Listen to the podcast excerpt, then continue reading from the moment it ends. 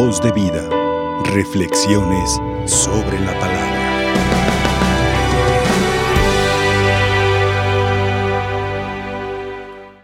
Toda persona que se precie de ser amable y bien educada nunca omite de su vocabulario las palabras por favor, gracias, con permiso. Eso denota una buena educación porque con eso estás mostrando que no ves a los demás como inferiores, como sirvientes, sino que aprecias lo que hacen por ti. Un simple gracias ante el más mínimo favor, ante el, mesero que te atiende, ante la persona que te da la hora, ante el, cualquier servicio, ante quien te responde amablemente una pregunta. Un signo de que aprecias lo que hace, un decir con permiso en vez de un hasta un quítate. Ay, pues eso habla de que tienes buenos modales y que consideras a la gente digna de respeto y de valoración, los hace sentirse importantes. Un por favor, pues también indica que apelas a su buena voluntad y que no estás exigiendo, ordenando. ¿Ok?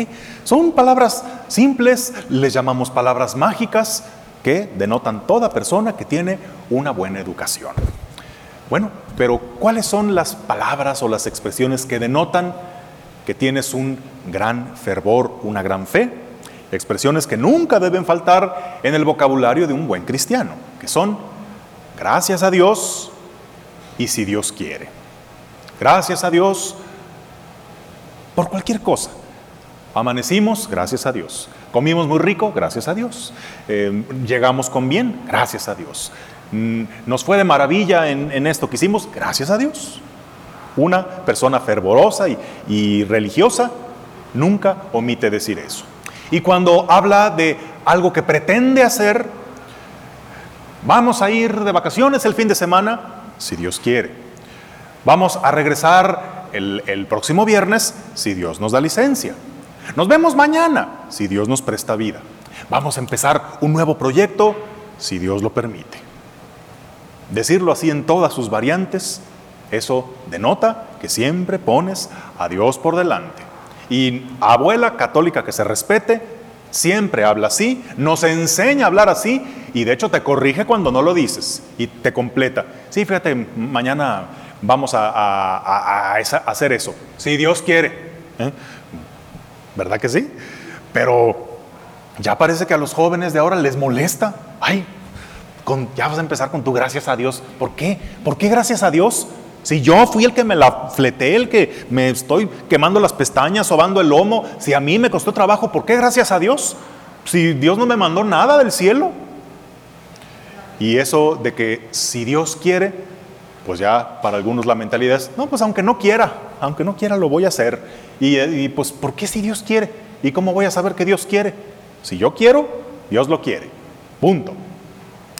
Bueno, pensamos que esta es una forma de hablar propia de abuelitas de rancho, pero no, esto es una enseñanza bíblica que acabamos de escuchar en la primera lectura de la carta de Santiago.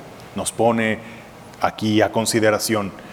Fíjense esos que dicen, hoy o mañana saldremos para tal ciudad, viviremos unos años, pondremos un negocio y nos haremos ricos. Ese es su proyecto, su expectativa y, lo dan por hecho. Pero, afirma el apóstol, estos no tienen idea de lo que será el mañana. Como que se nos olvida que somos como aquella nubecita de allá, que ahorita la ves, pero al rato el viento se la lleva. Tú no puedes asegurar lo que viene el día de mañana. Dice el apóstol, lo que ustedes deberían decir es esto. Si el Señor nos presta vida, si Dios nos da licencia, si Dios lo permite, si Dios quiere, haremos esto y aquello. Ah, con eso ya no estamos presumiendo que somos autosuficientes. Recuerden que toda clase de presunción es mala. Cuando decimos gracias a Dios, con eso no estamos anulando nuestro propio esfuerzo, nuestro propio mérito. Al contrario, lo estamos acrecentando. Pero también reconocemos que aquello que hicimos con nuestro esfuerzo, nuestro trabajo, fue gracias a que Dios en su providencia acomodó las cosas, los factores, las oportunidades para que pudiera hacer esto o aquello. Cuando somos agradecidos acarreamos nuevos beneficios y reconocemos que sí, tal vez muchas cosas es porque yo me esforcé, pero tantas otras las recibí sin merecerlo, sin procurarlo siquiera. Es por eso que siempre tengo que agregar ese gracias a Dios. Y cuando decimos si Dios quiere, es porque sabemos que todo lo que nos proponemos, no, nos vamos a sentar a cruzar de brazos a esperar que nos caiga del cielo. Pero sabemos que a pesar de que nosotros planeemos y trabajemos para que las cosas sucedan, sabemos que hay una pequeña zona gris de cosas que no podemos prevenir o que no podemos evitar. Y eso es lo que le confiamos al Señor. O sea, lo haremos si Dios lo permite. Pero además que estamos indicando que aquello que quiero hacer, quiero que sea conforme a la voluntad de Dios. De modo que si eso que pienso hacer no fuera la voluntad de Dios, Señor, no me permitas. Señor, trúncalo, impídelo, pero que no haga algo que vaya en contra de tu voluntad. Y aquí es donde algunos podrían entrar en un dilema, válgame, y, para saber si es su voluntad, ¿quién me lo va a decir o, o qué señal me va a dar? Mira, al respecto, Parece iluminador lo que hoy Jesús dice en el Evangelio. Todo aquel que no está, contra nosotros está a nuestro favor.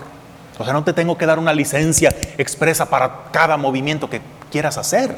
No, mira, si aquello que piensas hacer según tu recta y bien formada conciencia no está en contra de los mandamientos del Señor, no es algo que el Señor prohíba explícitamente, adelante, ya, quizá Dios te dará algún discernimiento, alguna señal, si aquello, aunque parezca bueno, no conviene o es mejor hacer otra cosa, pero si aquello que piensas hacer no está en contra, está a tu favor. Adelante, hazlo. También Dios nos da una facultad de decidir, de discernir qué es lo que nos conviene. Pero también recuerda que esta misma frase en otros evangelios Jesús la dice en negativo. Todo el que no está conmigo está contra mí. Y el que no recoge conmigo desparrama. O sea que si tú quieres hacer algo sabiendo perfectamente que no es lo que Dios quiere, porque sabes que atenta contra sus enseñanzas, contra sus mandamientos, entonces ahí sí que de alguna forma vas a desparramar.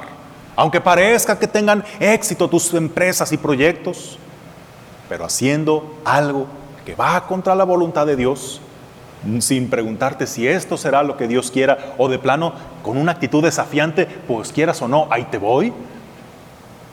Uno desparrama tarde o temprano, en esta vida o en la otra. Por eso, rescatemos de nuestro vocabulario el siempre decir estas expresiones. Como una persona bien educada siempre debe decir por favor y gracias, una persona creyente siempre ha de decir gracias a Dios, dándole a Él la gloria y el reconocimiento de lo que ha permitido y de lo que nos ha dado, aquello con lo que nosotros hemos colaborado, pero a Él brindándole la gloria, porque si para Él es la gloria, para nosotros son las bendiciones. Y a todo proyecto, a toda intención que tengamos, no dejemos de agregarle el si Dios quiere, lo cual no significa que todo lo hará Él, sino que todo lo que yo pienso hacer, deseo que sea con su ayuda y conforme a su voluntad.